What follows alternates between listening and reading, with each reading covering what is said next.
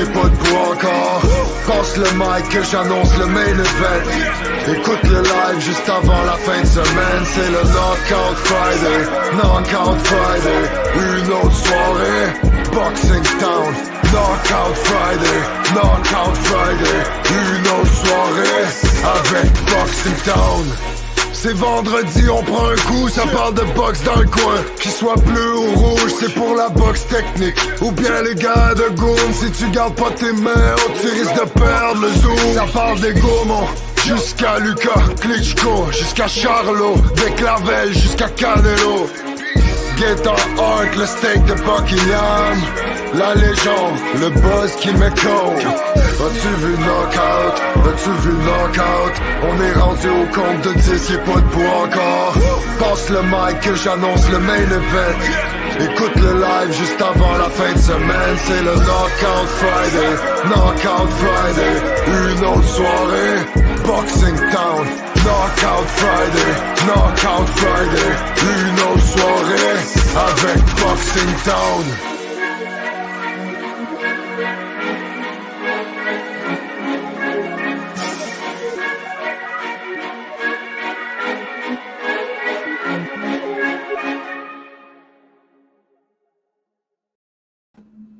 Bon début de soirée à tous. On est en direct. Maintenant, vous avez entendu, c'est euh, une première, euh, la chanson Boxing Town avec Bosco. Laurent, ça faisait très longtemps qu'on ne s'était pas vu. Bonsoir. Oui, puis euh, je ne sais pas si les gens viennent de se rendre compte qu'on a déplié les billets de 100 pour avoir euh, un intro de cette qualité et on a tout un invité, Vincent, ce soir. Oui, euh, juste avant de, de, le recevoir, petite pensée pour euh, Claire Couturier. Euh, je pense que tout le monde de la boxe, moment très difficile en famille, donc on lui souhaite de se reposer, de nous retrouver très rapidement dans les galas de boxe. Et c'est avec un énorme plaisir qu'on reçoit le directeur du développement chez Eye of the Tiger Management, que vous connaissez tous. Euh, également entraîneur de boxe bien euh, connu au Québec et à l'international. Marc Ramsey, bonsoir. Bonsoir les gars. Euh, comment, comme, tout d'abord, comment tu vas? Ça va très bien. Laurent, la première question, je sais que tu. Hey, mon jeu de mots, hein? Hey, Marc, on va rentrer direct dans, dans le vif du sujet parce que vous avez tellement de boxeurs chez, Eye of the Tiger qu'on ne peut pas se permettre d'y aller euh, d'une longue introduction. De toute façon, les gens connaissent. Euh, regarde mon jeu de mots, les 368, parce que vous en avez trois. Euh, je, veux, je veux te parler de ça, puis tu vas voir, là, on va parler chacun des boxeurs, puis je veux aussi savoir, ça va être quoi votre stratégie? Parce que moi, je suis en colère, en partant, je suis en colère. ça m'énerve le monde de la boxe. Tu sais, un gars comme Canelo, il bloque toutes les ceintures, il peut nous faire attendre pendant deux ans. Puis là, pendant ce temps-là, vous en avez trois de classés. Euh, Christian, je veux que tu me parles de chacun des boxeurs, puis je veux que tu me parles de comment on va dénouer ça, le Canelo qui a, toutes les ceintures, puis qui nous fait tout attendre. On dirait qu'on est tout à, sa merci, le monde de la boxe. Oui, mais c'est à nous, c'est à nous de, déranger l'ordre établi. Euh, rien de moins. Euh, on ne peut pas s'attendre. Et, là, on voit un peu Canelo qui se dirige doucement vers la catégorie des, light heavyweight. Alors, il y a peut-être un déblocage qui va se faire là. Euh, bien sûr, c'est sûr que nous autres, on a des gars qui sont en, très bonne position. On parle d'Embili, on parle de Basilian et bien sûr David Lemieux, qui sont à des stades un petit peu différents, mais quand même pas trop loin un de l'autre. Euh, on a un gars qui est un petit peu plus un vétéran, David Lemieux, qui a déjà tout fait ce cheminement-là. Euh, Basilian, qui est un peu plus jeune, qui lui est toujours un petit peu en formation, mais on est à la porte là, de, faire la grande lancée également avec lui. Et, et Mbili, Mbili, qui est dans une poussée en ce moment, là, justement, pour monter dans les classements. Et puis, euh, question avec Christian, c'est une question juste d'avoir l'opportunité euh, d'affronter les meilleurs. Quand on parle de. Attends, Vincent, je... quand on parle de David Lemieux, moi, j'ai une question pour toi. Parce qu'une fois, là, un grand sage qui avait dit, mais d'ailleurs, c'était toi, Marc, tu avais, dit, avais dit la force de frappe, c'est pas un plan de match, c'est un outil. Et là, vous allez contre David Benavidez. Puis, je ne vais pas te le cacher, probablement que tu sais déjà, Benavidez est favori jusqu'à 9 puis 10 contre 1 sur des sites de Paris. Il est plus gros, il est plus grand. C'est quoi le plan de match? Ça ne peut pas être juste la force de frappe. Puis Régent Tremblay, au 91-9, il a dit Marc Ramsey, il est en train de rentrer dans la tête à David Lemieux que d'être le plus petit des deux, c'est un avantage parce qu'il va être plus compact, rentrer à l'intérieur. Est-ce que ça fait partie d'une des stratégies? C'est quoi le, plan? Puis fait ça pas, notre podcast n'est pas traduit, fait tu peux te laisser aller. Mais j'irai quand même pas dans les détails. C'est une question de l'art de la guerre. C'est comme ça que ça se passe. On ne dévoile pas les informations trop. Mais je peux quand même, je peux dire que euh, c'est un fait qu'être plus petit peut être un avantage. Et c'est pas simplement de rentrer dans la tête à David et de, lui faire accroire ça pour ce combat-là, mais c'est que ça peut être un avantage. Surtout quand on a un très grand boxeur qui est obligé de se pencher euh, pour aller chercher l'adversaire. On peut, si on joue bien ça, euh, virer ça notre avantage. Ça, il n'y a pas de doute là-dedans.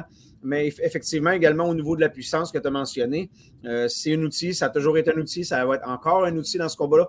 Pas juste pour le, fameux knockout, mais aussi quand on frappe dur un adversaire, il y a une perte d'énergie qui est, qui avec ça. Alors, tu sais, c'est pas juste de, frapper pour lui passer le knockout, c'est frapper pour gagner des rondes, c'est frapper pour aller chercher de, l'énergie chez l'adversaire.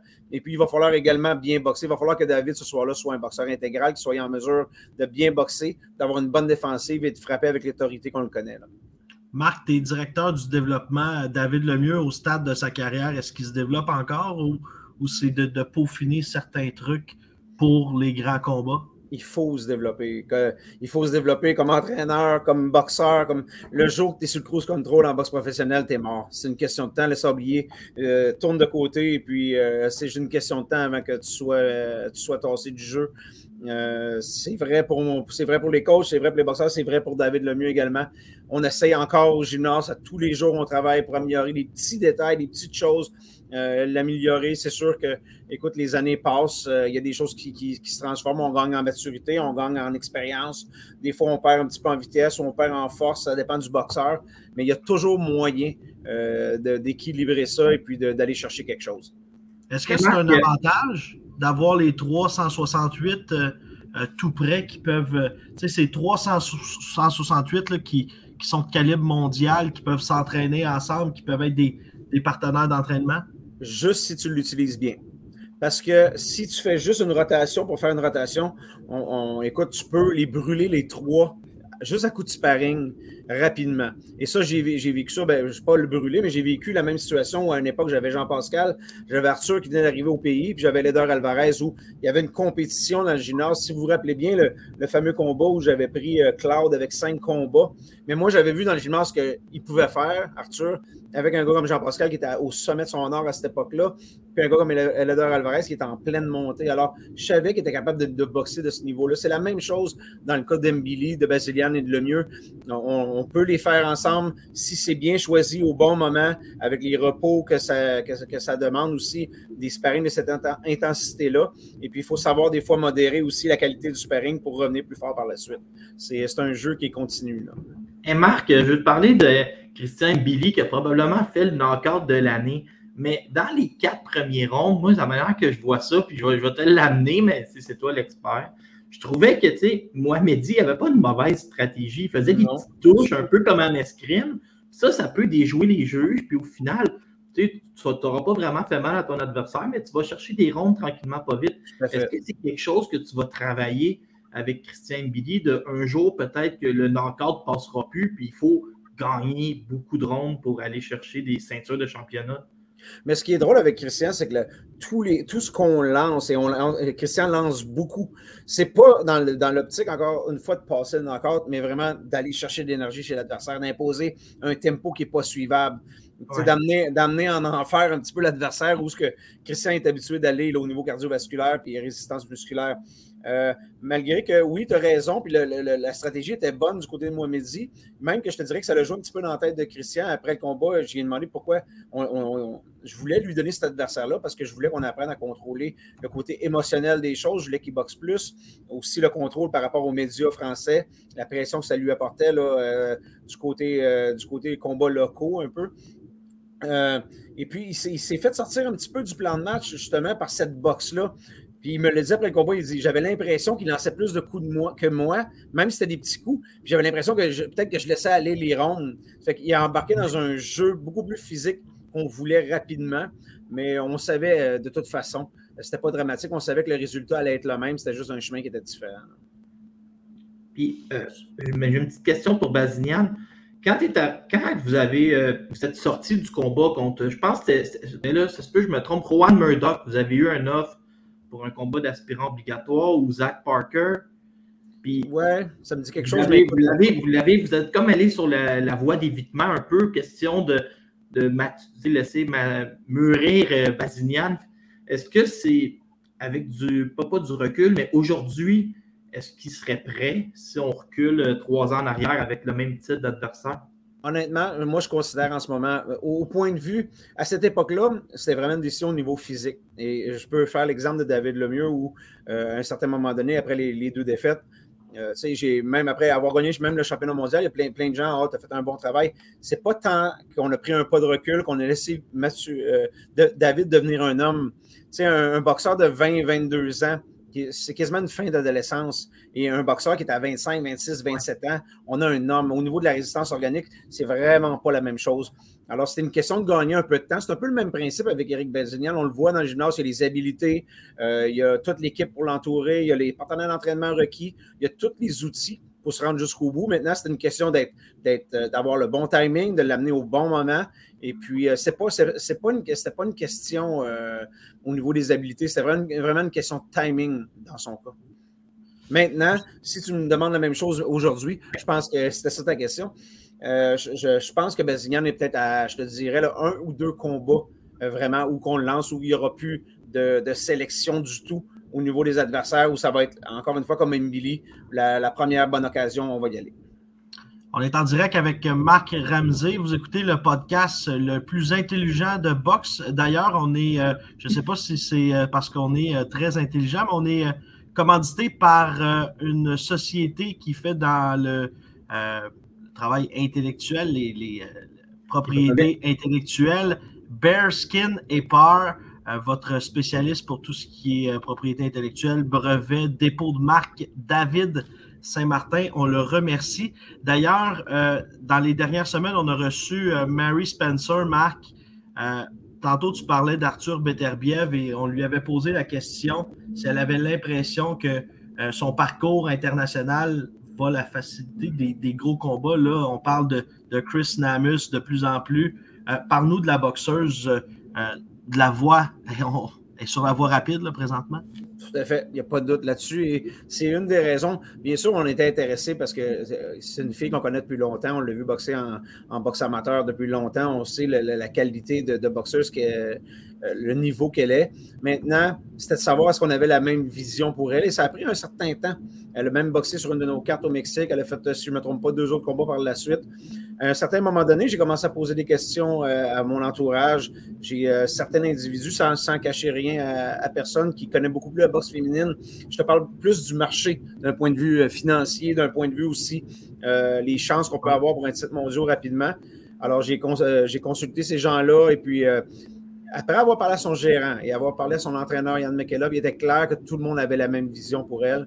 Est déjà en mesure euh, de, challenger les meilleurs de la division. Bien sûr, on ne veut pas sauter d'étape, mais on ne veut pas non plus perdre de temps. Euh, pour, une, raison euh, de performance, mais aussi pour une raison par rapport à son âge, à son expérience amateur. On n'a pas de temps à perdre. Et puis, elle, elle a la même vision que nous. Elle veut procéder de la même manière. On a vraiment confiance en elle. je pense qu'on va donner tous les outils, tout l'encadrement qu'elle a besoin pour atteindre ses objectifs le plus rapidement possible. Mais Marc, euh, quand j'ai vu que vous, êtes vous, allez, avec euh, Spencer en Ontario le 28 mai, moi, je me suis imaginé que c'était plus simple Ontario pour faire 8 ou 10 rondes. On, va suivre ça. Mais je veux, je t'entendre sur un. C'est un sujet, là. Moi, je ne peux, pas, passer à côté de ça. Euh, Marie-Pierre Roule est à 147 livres. Marie-Ève Dicker est à 154 livres. D'un classement, Marie Spencer est passée devant eux autres parce que l'algorithme BoxRec les KO, ça donne énormément de points. Là, est en avant d'eux autres, mais est-ce que, Marc, comment je te dirais ça? Est-ce que c'est inévitable ou euh, le combat où vous allez même le forcer? Tu sais, je vais donner l'exemple, euh, dépendamment qui a la fronte à 150, mettons que c'est à 154 livres en Ontario, le poste de numéro 1 au titre de Marie-Ève il est vacant. Fait qu'à la limite, vous pouvez envoyer un courriel à IBF, puis ils vous diront oui ou non. Est-ce que vous allez provoquer les choses? C'est fort possible. C'est fort possible, mais honnêtement, euh, le plan était signé. C'était pas une attaque euh, directe envers Maria Viscaire. C'était signé une boxeuse qui était très talentueuse. Et euh, même plus que ça, je te dirais qu'on a, on a vraiment ouvert la possibilité d'affronter tout le monde dans les deux divisions qui sont 147 et 154. Pour le moment, il y a beaucoup plus d'opportunités à 154 parce que les titres sont fragmentés. Alors, c'est plus facile pour nous de challenger un peu tout le monde qu'à 147 où il y a une seule championne, c'est une championne unifiée qui s'appelle Mick Atskill et qui, est euh, assez bonne, euh, merci également. Alors, mais honnêtement, on va encore une fois un peu dans le même principe que les, les 168 qu'on parlait tout à l'heure, on va lui donner des outils pour se développer. Et quand on va juger que ça va être le bon moment, on va attaquer tout ce qui est attaquable euh, dans les deux divisions. mais ça peut en venir, oui. c'est pas pas une autre règle pour, pour le, titre de Viscaire. Ça peut, si c'est le, le move logique à faire, on va le faire, il n'y a pas de doute on n'a peur de personne dans son cas. on l'entendait parler euh, euh, avec son expérience, avec. et euh, puis on l'a vu hein, dans les dernières semaines, son KO exceptionnel nous démontre qu'elle est là pour les bonnes raisons. Elle a sa place parmi les tops. Ben, je pense que les habilités, elle a la force de frappe pour, faire le travail également. Et puis, elle semble avoir le désir aussi, puis l'éthique de travail pour arriver à ses buts. Et puis, encore une fois, tout, le, reste va suivre. Je pense pas qu'on va perdre beaucoup de temps. Honnêtement, les gars, je pense vraiment que d'ici la fin de l'année, on va savoir où ça s'en va. Hey Marc, je, veux que tu me parles de. Je dis pas qu'il est en train de menacer ton poste de meilleur entraîneur au Canada, mais Yann Mikelov fait un excellent travail avec euh, la boxe, puis en partie beaucoup avec la boxe féminine. on parle de c'est lui qui est derrière Jessica Camara, on l'a vu boxer à haut niveau, qui est derrière Marie Spencer. Est-ce que toi, en communication un peu, euh, sans dire constante, mais est-ce que vous as parlé à Yann Mikela pour établir un plan ou tu, je sais que tu lui fais confiance, mais c'est vous mettez des bases ou...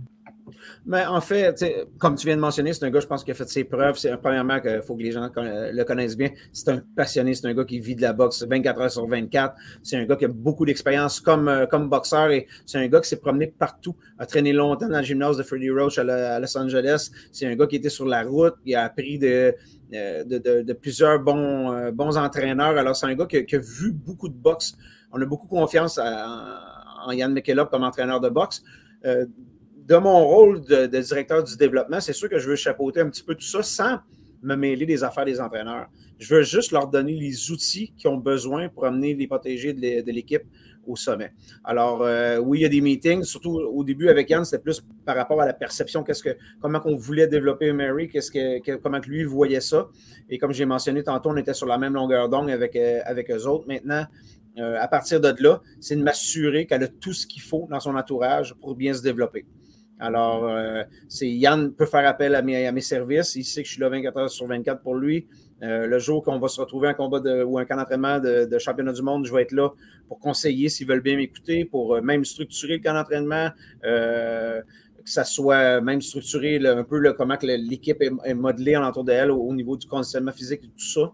c'est de s'assurer encore une fois que tout est en place pour qu'elles peuvent performer. Laurent, je te laisse la question. Oh, parfait, je vais. Euh, je veux savoir, Marc, c'est moi que j'ai pensé à cette question-là. Je veux savoir, euh, Sadridine Akhmedov et Artem Oganesian, quand Camille et Stéphane parlent d'eux, ils parlent de. Je sais que tu aimes bien le hockey, ils parlent de choix de première ronde, de choix, de choix premier au total, de, de prodige. Puis oui, à l'œil, ils sont exceptionnels. on s'en est rendu compte assez vite. Artem Oganesian, il est tellement rapide moi, je ralentissais mon YouTube pour écouter ces combats. C'était plus simple comme ça. Je veux savoir à quel niveau tu as retrouvé les deux athlètes dans l'après-COVID, parce qu'ils ont dû s'exiler et là, ils sont revenus, vous êtes allé les chercher à l'aéroport. À quel niveau tu les as, retrouvés les deux? Mais écoute, ça l'a frappé tout le monde. L'histoire de la COVID, euh, premièrement, les boxeurs qui n'ont pas été en mesure de, combattre, c'est très handicapant sur, sur la carrière. Euh, au niveau de l'entraînement aussi, il n'y a rien de bon là-dedans. Les boxeurs, c'est fait, pour, euh, fait pour rouler, il faut rester au gymnase. maintenant, c'est deux gars qui sont beaucoup plus jeunes. Alors, l'impact c'est moins. C'est peut-être moins d'impact que pour certains autres boxeurs qui sont dans un espace-temps où ils doivent vraiment produire les meilleures performances de leur carrière. les deux sont en début vingtaine, c'est un projet de développement c'est comme c'est euh, quand Camille parle de repêchage de hockey, c'est un peu comme si on, avait sauté le junior major, qu'on avait été chercher les gars dans le midget 3 directement. C'est des gars qui ont été champions du monde chez les amateurs, les deux, mais en juvénile. Alors, il faut avoir, faut avoir l'œil vraiment très fort pour être en mesure de, prendre un jeune de cet âge-là, puis de, figurer qu'est-ce qui va avoir l'air. Surtout que la, boxe, tu sais, le hockey, ça reste du hockey. La boxe amateur et la boxe professionnelle, c'est, c'est le même sport, mais c'est pas le même sport il y a beaucoup de, choses qui sont, la base, qui, restent la même. Il y a beaucoup de, détails qui ne sont pas les mêmes également et de figurer quelle va être la progression.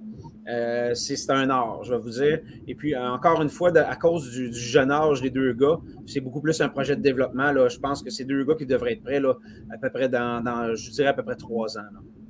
Parce que je me souviens, euh, quand Sadridine était venu à Edmonton, Camille l'avait mis sur une c'est une des cartes de, de, KO Boxing, Mel Lubovac. Il est arrivé, c'était une vedette là-bas. Je ne sais pas ce qui se passe, je ne sais pas si c'est la communauté. Laurent dit on n'avait jamais vu ça, autant de, fans, les, photographes, les journalistes. me toute la semaine, tout ce qu'on faisait, on me parlait de Sadridine. C'est un gars qui est, qui est exceptionnel sur le ring. On l'a vu, Artem aussi. Donc, tu sais, quand on parle de choix de première ronde, c'est exceptionnel d'avoir ça à Montréal deux gars très talentueux, euh, des, gars qui travaillent fort dans le gymnase, les deux. Euh, maintenant, il y, a un, cheminement à faire, il y a un, chemin à faire. Et euh, encore une fois, pour eux aussi, c'est vrai. C'est une question de timing et c'est de les amener à la bonne place au bon moment. Pour avoir une équipe championne, une équipe qui repêche en, premier, ça prend une équipe exceptionnelle également. Parle-nous de ton équipe, Luc Vincent Wallet, Samuel Descaries-Drolet, Vincent Auclair. C'est quoi leur leur euh, qualité première? Je sais que Samuel n'en a pas beaucoup, là, des défauts, mais parle-nous de leur qualité. Samuel, il n'y a pas de défaut. Hein. Non, il est parfait. Non, parce que vous n'êtes pas assez avec souvent. Ah, ok, c'est pour ça. mais honnêtement, écoutez, c'est trois gars, c'est trois gars exceptionnels. Puis si vous avez remarqué, dans les dernières années, je suis allé chercher des jeunes. Des jeunes qui, euh, qui euh, premièrement, surtout dans le cas de Auclair et dans le cas de, de Samuel Descaries, c'est des jeunes qui ont quelque chose que moi, je n'avais pas qui est des degrés euh, d'études supérieures en éducation physique, la science du sport. Et euh, c'est un atout majeur quand on fait de la programmation. C'est un atout majeur quand on est entraîneur de boxe. Euh, c'est quelque chose que j'aurais aimé plus jeune de pousser mes études un petit peu plus loin pour contrôler, avoir un, contrôle un peu ISO sur la planification, savoir exactement comment faire les, choses. Je l'ai appris d'une autre manière, un peu comme les, les, vieux métiers de la construction. Je l'ai appris sur le tas, mais c'est quand même un atout pour eux. Euh, c'est une vision qui est dynamique, qui est, complètement différente. Et euh, c'est des gars qui n'ont pas peur de me challenger sur des idées. Euh, non, c'est stimulant aussi pour quelqu'un qui commence à prendre de l'âge, un peu comme moi, d'avoir ce jeunes-là. Hein? Quelqu'un qui grisonne un peu. Grisonne, qui commence à grisonner, d'avoir ce groupe de jeunes-là qui est encore aussi passionné, puis aussi motivé à tous les jours. Et puis, euh, dans le cas de Luc Vincent Wallet, mais ça fait quand même un bout de temps qu'il est avec moi. C'est le, le, le, soldat le plus loyal que pas. C'est euh, Monsieur Mission. Euh, c'est quelqu'un avec qui que, même si souvent on a un peu le même tempérament, on est un peu bougonneux toutes les deux, même si des fois ça peut faire des, étincelles, mais c'est toujours pour la bonne cause, c'est toujours pour la progression des boxeurs, c'est toujours pour faire avancer la situation dans le gymnase. Alors, on a un bel esprit, puis des, des individus qui sont mm. différents qui apportent des épices un peu différents à la recette. C'est vraiment intéressant au gymnase de travailler en ce moment. Et là, Marc, j'ai une question euh, sortie du champ gauche, avant de parler des poids lourds. Euh, j'ai envie, mettons qu'on parle de boxe. Si je te donnais le pouvoir ce soir de changer une chose en boxe professionnelle, puis là, je t'ai donné des petites idées. Euh, ça pourrait être ramener le compte de 8 debout, permettre aux champions d'être classés dans les autres associations pour forcer peut-être plus d'appels d'offres, ou même euh, réconcilier Yvon et Camille. Tu sais, quelque chose, euh, ça peut sortir de loin. Qu'est-ce que tu aimerais? Euh, peut-être ça peut être un règlement. Y a-t-il quelque chose que tu Est-ce qu'on peut abolir trois des quatre associations? Oui, on pourrait. Ce serait mon choix. De loin. Pour rendre le classement plus viable. Oui, puis mais c'est que aussi le, fait de, rassembler peut-être certaines personnes de, chaque association, parce qu'il y honnêtement, personnellement, je trouve que, les associations ne font pas un si bon travail que ça. Et puis, ça fait longtemps que je le crie, ça, et je ne me gêne pas pour le crier. Mais je pense qu'il y a quand même des bonnes personnes qui sont dans chaque association. Je pense qu'on pourrait rendre quelque chose de beaucoup plus, euh, avec une éthique professionnelle beaucoup plus élevée. Je pense avec des critères plus élevés. Euh, je ne pense pas que les, associations en ce moment se comportent comme des, euh, organismes très responsables. Je pense que ça pourrait être beaucoup mieux que ça. Et je pense que la boxe serait beaucoup plus intéressante si on avait un seul titre mondial. Mais Marc, est-ce que tu parles au niveau de, au niveau de la, santé et de la sécurité des boxeurs ou est-ce que tu parles au niveau de la façon de, construire les classements? Des fois, on a des. De tout. la santé des boxeurs, euh, les, influences politiques qui, euh, ont toujours euh, les devants sur, sur bien souvent des victoires qui sont beaucoup plus importantes. il y a toujours des jeux de coulisses. Il y a, parce que là, tu es une association, tu ne peux pas monter dans l'autre. Il y a toujours des choses qui se passent comme ça qui ne devraient pas avoir. Tu sais, je rêve un peu d'un système ATP comme on a au tennis. Ouais. Ou la, mais la UFC, c'est plus, ils l'ont par un, par un monopole. Puis ça ouais, c'est moins bon. Ça, non, je ne voudrais pas qu'on tombe à ça. Ça rend pas C'est vrai que l'ATP et la WTA, leur système de pointage, c'est il y a ça, c'est ça, puis c'est ça. ouais. Moi, à la limite, je verrais peut-être même un site comme BoxRec venir chapeauter tout ça un jour et dire non, non, on, a un titre box rec t'es, le meilleur quand t'es le meilleur, rien de moins. Ouais. D'ailleurs, euh, parlant de meilleur, Arslanbek Makhmoudov, euh, les gens l'ont vu dans, l'introduction, euh, sont, sont terrifiants encore. Ben, il y en a plusieurs depuis qu'il est passé chez les pros. Parle-nous de la situation présentement chez, chez Ave the Tiger pour ce qui est des poids lourds. Ben, quand même en bonne position. C'est sûr que lui, vois-tu, c'est, c'est un de ceux à qui la, COVID a fait un peu plus mal, même si euh, avec des efforts euh, titanesques, euh, Camille est en mesure de le, faire boxer quand même. Il en reste pas moins que Aslanbek est dans une, période de sa carrière où là, on doit faire bouger les choses. C'est ce qu'on on, sort de, crise un petit peu avec la COVID. C'est ce qu'on s'apprête à faire. je pense qu'avec on a déjà fait un bon pas en avant avec le dernier adversaire et ça va continuer à progresser dans, cette direction-là. Euh, maintenant, il est dans même situation que les autres boxeurs. C'est une question de bon timing pour lui. Il y a un petit peu un monopole entre, trois personnes au sommet de, au sommet de la pyramide. C'est de devenir, encore une fois, de venir euh, déranger l'ordre établi, mais ça va être notre mission dans les prochains mois, il n'y a pas de doute. on a vraiment un projet avec lui. Là, je te dirais que c'est plus de court à moyen terme et non pas de moyen à long. Et je vais compter, compter l'anecdote pour euh, Vincent et les gens à la maison parce que toi, Marc, tu étais là. Mais il y a, je me rappelle pas, je pense que c'est Mathieu Boulay, journaliste, qui a demandé à, Camille et Stéphane Ouais, mais si vous allez chercher des grands noms pour Arslanbek, ça va coûter cher. Qu'est-ce que tu vas faire, Camille? Camille dit On va payer. Ça n'a pas, été, euh, été trop compliqué. Euh, je pense qu'il y a confiance à Arslanbek. Puis euh, un poids lourd, c'est un peu comme à la bourse. Hein. quand tu investis, ça peut être excessivement payant dans l'avenir. Marc, j'ai une autre question sortie du champ gauche pour toi. Marc Ramsey, si on recule dans tout ton passé, je te laisserai changer une chose, OK? Puis là, j'ai encore fait une petite liste. Mettons, être plus incisif pour avoir le combat entre Elider Alvarez puis Adonis Stevenson. Euh, retirer Oscar Rivas du duel face à Delian White quand on apprend qu'il est sur les stéroïdes. Puis je te donne une autre, un autre, idée.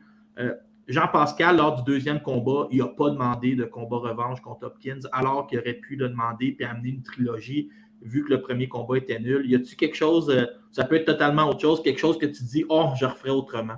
Ben, j'ai les cheveux à David Lemieux. Pardon? les, les cheveux à David Lemieux. Avant, Golovkin. Non.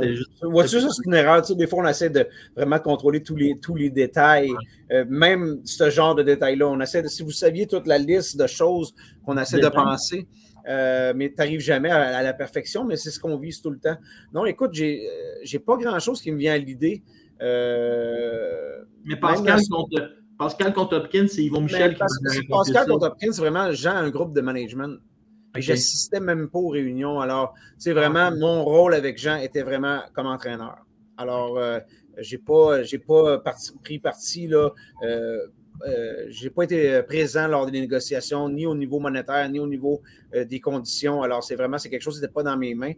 je te dirais peut-être une erreur que je n'ai que pas aimée, c'est après avoir commencé à travailler avec David après le combat contre Rubio, de, m'avoir lancé directement dans le combat avec Joachim Alcide. Je savais contre Joachim. Je savais à l'époque qu'on on, se devait de prendre un recul pour les raisons que je vous ai données tantôt. Pour une question de maturité, on avait fait de David une vedette très, très jeune et très rapidement. Et on se devait euh, pour affronter l'élite de la division, de prendre un pas de recul et de laisser maturer un petit peu. Il y avait des choses aussi au niveau technique à apprendre encore.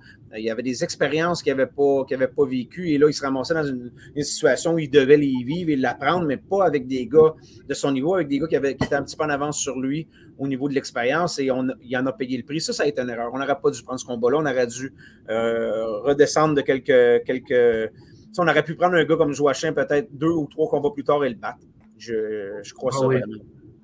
Surtout qu'il était encore là deux, trois combats après. On l'a vu contre Charlot, on l'a vu contre à peu près à peu près tout le monde. D'ailleurs, juste pour l'histoire, ça fait 11 ans aujourd'hui du combat de Le Mieux contre Rubio. Ah. Ça fait 11 ans. Les années euh, passent vite. Ça passe vite, on ne rajeunit pas. Euh, je, veux, je veux faire un tour avec toi des, autres boxeurs. Euh, j'ai entendu une rumeur au dépanneur, j'étais au dépanneur du monde qui parlait. Il disait Yves pourrait revenir très bientôt. Euh, je pense qu'il ben, il est guéri, il est rétabli. Tout à fait. Tout à fait, ça, je peux, je peux en parler. Evulis a eu une petite euh, intervention chirurgicale. Tout s'est très bien passé. Réadaptation euh, superbe. Et puis, on a un projet pour lui. Il devrait boxer cet été, au début de l'été. J'ai pas de, je ne peux pas maintenant m'avancer sur avec qui et comment, mais c'est, il est prévu, oui, à revenir très rapidement. Il est dans un bon état d'esprit à part de ça. Les dernières fois que j'ai fait des meetings avec lui, euh, encore une fois, on a mis les, cartes sur la table et c'était très clair. Euh, Yves Ulysse veut vraiment essayer. Il veut essayer d'aller à son plein potentiel et voir ce que ça va donner. Euh, il ne veut pas juste cruiser sur la réputation qui s'est bâtie dans les dernières années. Il veut vraiment essayer d'aller au, sommet. Alors, on va lui donner lui aussi tous les outils pour y arriver. On voit souvent des euh, commentaires sur euh, Steven Butler. Ah, Steven Butler, il, est fini, sa carrière est, au déclin, mais il euh, faut se rappeler qu'il est encore excessivement jeune. c'est Parle-nous justement de, On en est où là, avec Steven présentement? Steven est encore. Il a fait son combat retour. bien sûr, c'en est un qui, a dû attendre plus longtemps que prévu après sa défaite au Mexique. Maintenant, il a fait son retour au casino. Et là, on veut le lancer sur un, espèce de momentum de combat, encore une fois, où il, reste, il est dans le gymnase, il travaille avec ses entraîneurs. On est en progression avec lui. On va l'amener doucement à remonter dans les classements et se refaire, là, se refaire une confiance par rapport à l'élite, euh, internationale. Euh, moi, je suis très confiant avec Steven. C'est un gars qui a quand même une bonne boxe, un gars qui frappe dur, un gars qui a beaucoup de caractère et je l'ai vécu euh, un peu. On vient d'en parler avec David Lemieux, que ce soit une défaite avec Rubio, une défaite avec Joachim. Les gars qui ont cette espèce de, de, caractère-là pour. Je ne voudrais pas dire de tourner la page parce que c'est une erreur de tourner la page et d'oublier, mais d'apprendre de ce qui vient de se passer, puis de retourner, de charger encore une fois les classements mondiaux avec du caractère. Steven Butler a ça en dedans de lui. Ah, je veux te parler euh, ben, d'Alexandre Gaumont. C'est notre préféré. Nous autres, on a fait du lobbying pour qu'il soit signé. Euh, c'est quelqu'un, Gaumont, moi, je, trouve qu'il a une belle histoire. Il était pris dans des, problèmes d'anxiété. C'est quelqu'un, moi, il m'avait dit une fois J'aime pas bien ça, les lumières alentour du ring. Ce que j'aime, c'est être dans le ring. Mais je le trouve, il, est spécial. Il frappe fort, il donne un show. comment tu le vois, Alexandre Gaumont? Je l'aime bien. Je l'aime bien. Et euh, j'aime bien son équipe aussi. J'aime bien son père comme entraîneur. C'est un monsieur qui, euh, euh, est facile à discuter, qui c'est clair, c'est clair qu'est-ce qu'ils veulent faire. j'aime, j'aime le jeune également. Je trouve, comme tu as mentionné, premièrement, bonne force de frappe. C'est quelque chose qu'on avait remarqué déjà quand il boxait en boxe amateur. c'est un gars qui est déjà à l'écoute.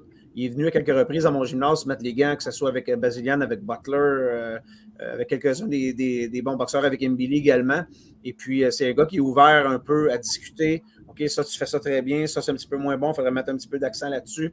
Il est très à l'écoute. Son père aussi, c'est des gens qui veulent progresser. Puis, c'est vraiment le fun de travailler avec eux autres. Je vois, l'avenir avec euh, beaucoup d'enthousiasme avec lui. Est-ce que ça paraît qu'un boxeur, euh, tu sais, souvent, qui écoute la boxe, je sais qu'Alex écoute tout ce qui se passe. À l'époque, je me souviens, Sébastien Gauthier, c'est un, un, mordu encore cette semaine. Il demandait des cassettes euh, de combat d'Alain Bonami. Euh, Ulysse enregistre tout aussi. Hein. Euh, Ulysse aussi. Est-ce que ça paraît qu'un boxeur aime la boxe? Puis, est-ce que ça, tu le vois dans l'entraînement, dans, dans, sa façon de voir la chose? Ça paraît, dans, surtout dans comment il parle. dans comment il en parle, comment il parle de, boxe.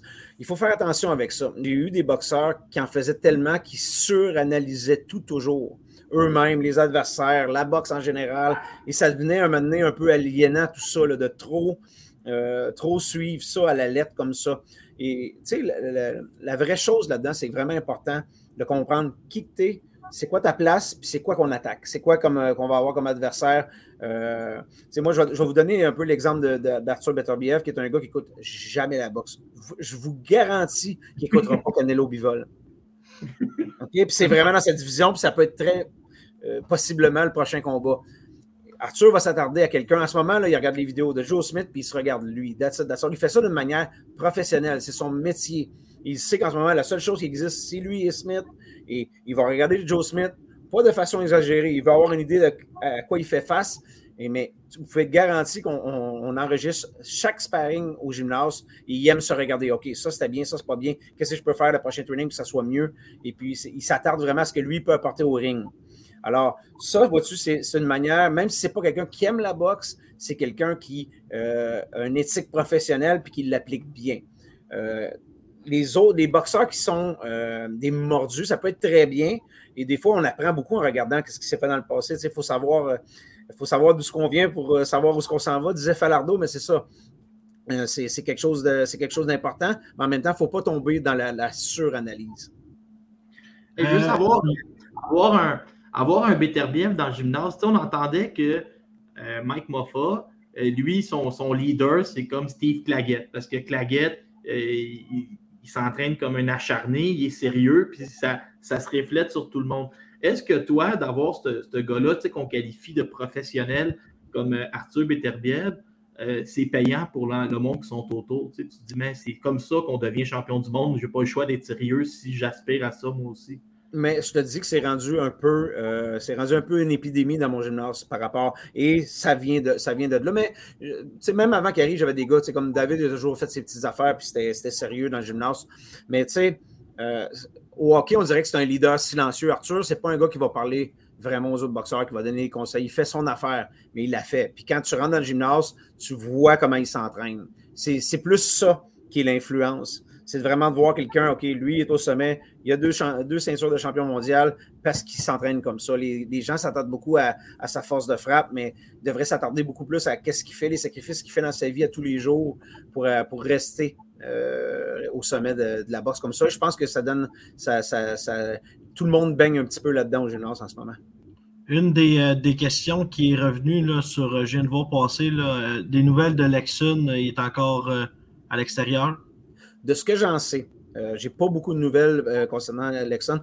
De ce que j'en sais, il serait revenu au Québec. Je ne sais pas s'il est revenu, il est reparti, euh, mais pour le moment, il n'y a pas vraiment d'approche pour qu'il revienne.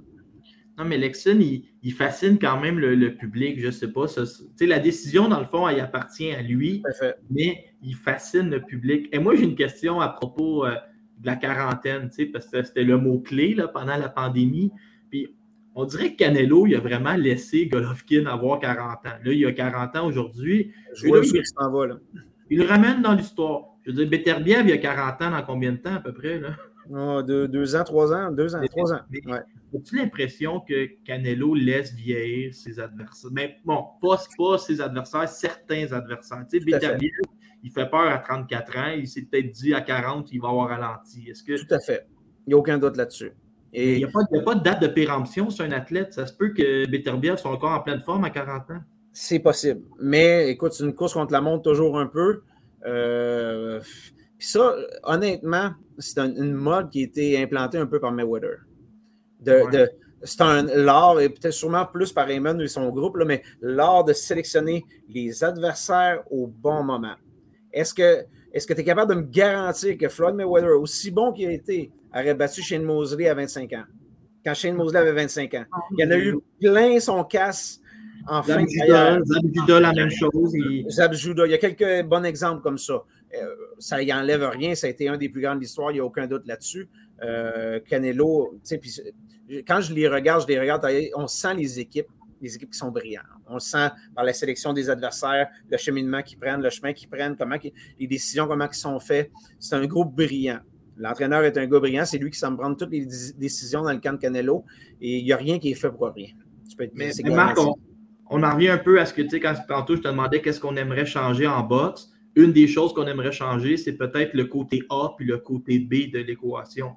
Quand tu es le côté A, tu as beaucoup trop d'avantages. De, moi, je me rappelle quand, quand Floyd affronte Juan Manuel Marquez, puis il ah non, mais il affronte Canelo à 152 livres, il affronte Juan Manuel Marquez, il met une taxe si jamais il ne fait pas le poids. Il, il, se garde beaucoup.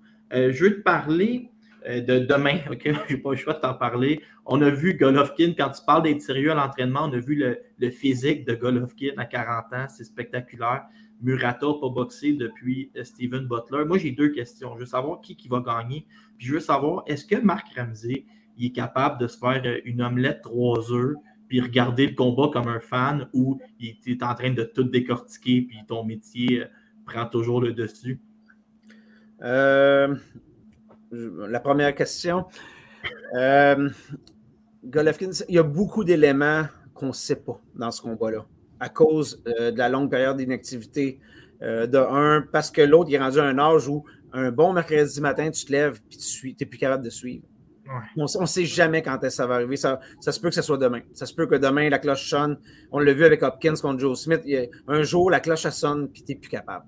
Puis à cet âge-là, ça peut arriver n'importe quel moment. Alors, moi, j'ai comme l'impression que Golovkin devrait gagner ce combat-là. Je trouve que Murata a donné des, performances très inégales depuis le début de sa carrière. De très belles performances, des performances très décevantes. On ne sait jamais à quoi s'en tenir avec lui. Euh, dans le cas de Golovkin, ça a été beaucoup plus stable, mais encore une fois, plus vieux, on ne sait pas ce que ça va donner. J'ai comme l'impression.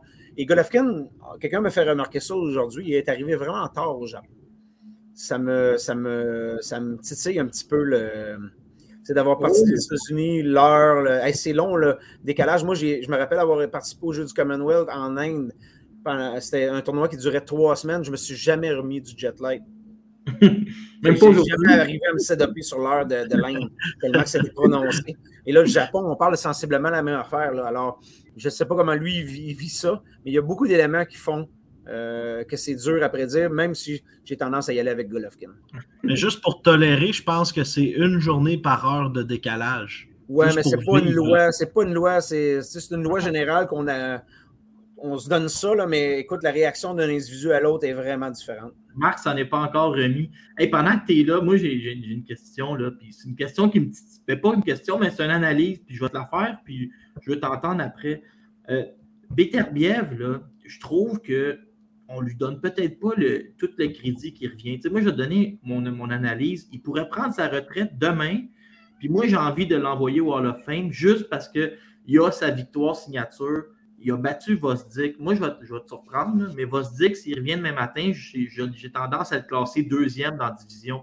Les gens, peut-être à cause que ces deux Européens, ils ne sont pas rendus compte à quel point Vosdik était un bon boxeur puis que c'était un exploit de l'avoir arrêté.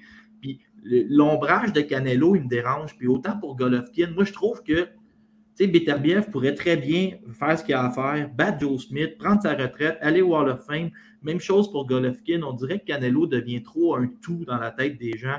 Euh, Beterbiev, moi, je trouve, euh, il a sa victoire signature. Joe Smith, ça va être, ça va être une autre. C'est pas, euh, pas une planche de salut, là, Beterbiev. Il y a moyen, pas Beterbiev, Canelo, il y a moyen de faire une grande carrière, même si l'autre ne veut pas t'affronter.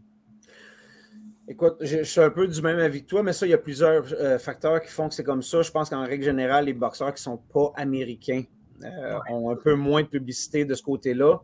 Je pense aussi, quelque chose qui fait un peu mon affaire, je vais, t'avouer, les gens focusent beaucoup quand ils regardent Arthur sur sa phase de frappe et ont tendance à sous-estimer son niveau technique.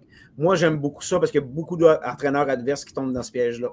Alors, c'est quelque chose que je. Silence, on n'en parle pas. Euh, pas? C'est ça, nous autres, euh, oui, on va être là, on va, on va se battre comme, euh, comme une brute, mais il est beaucoup plus subtil que les gens peuvent imaginer. Et puis, euh, tu sais, Arthur, pour y avoir parlé de ça souvent, surtout de, toutes les rumeurs de, de, combat avec Canelo qu'on a eu, on, sait pas, il n'est pas dans la tête d'Arthur, c'est clair. On ne veut pas attendre ou faire notre carrière en, en, conséquence de Canelo. Nous, on fait nos choses, on va un combat à la fois, un challenge à la fois, on avance, on serait vraiment heureux de faire ce combat-là, mais c'est pas non plus une finalité, c'est pas quelque chose qu'il faut absolument qu'il arrive euh, en ce moment parce que c'est pas dans nos mains. Euh, nous, c'est sûr, on l'a mentionné plein de fois, c'était le Funson. On va être présent, je peux vous garantir ça. Mais non plus, on veut pas. On a vu beaucoup de boxeurs passer leur, carrière à tourner en rond en attendant un adversaire, puis finalement, ça n'arrive pas. Et c'est pas quelque chose qu'on veut vivre. Marc, merci beaucoup d'avoir pris euh, près de 50 minutes pour euh, nous parler à ce vendredi soir. On, vous souhaite beaucoup de succès pour euh, l'année 2022 chez AF de Tiger, puis aussi avec tous tes boxeurs. Merci beaucoup. anytime, je, suis disponible. merci, beaucoup. bonne soirée à tous. Bonne soirée.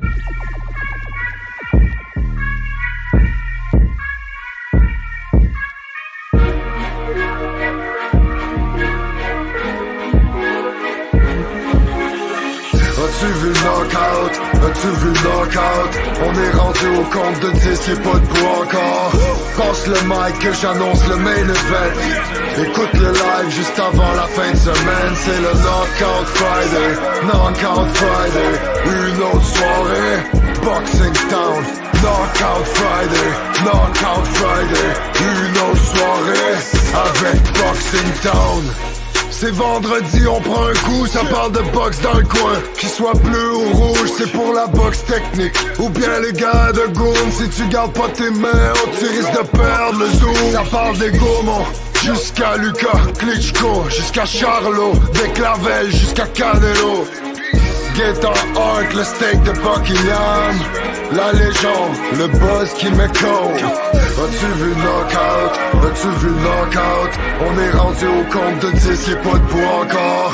Passe le mic que j'annonce le main event. Écoute le live juste avant la fin de semaine, c'est le Knockout Friday, Knockout Friday, une autre soirée, Boxing Town, Knockout Friday, Knockout Friday, une autre soirée, avec Boxing Town.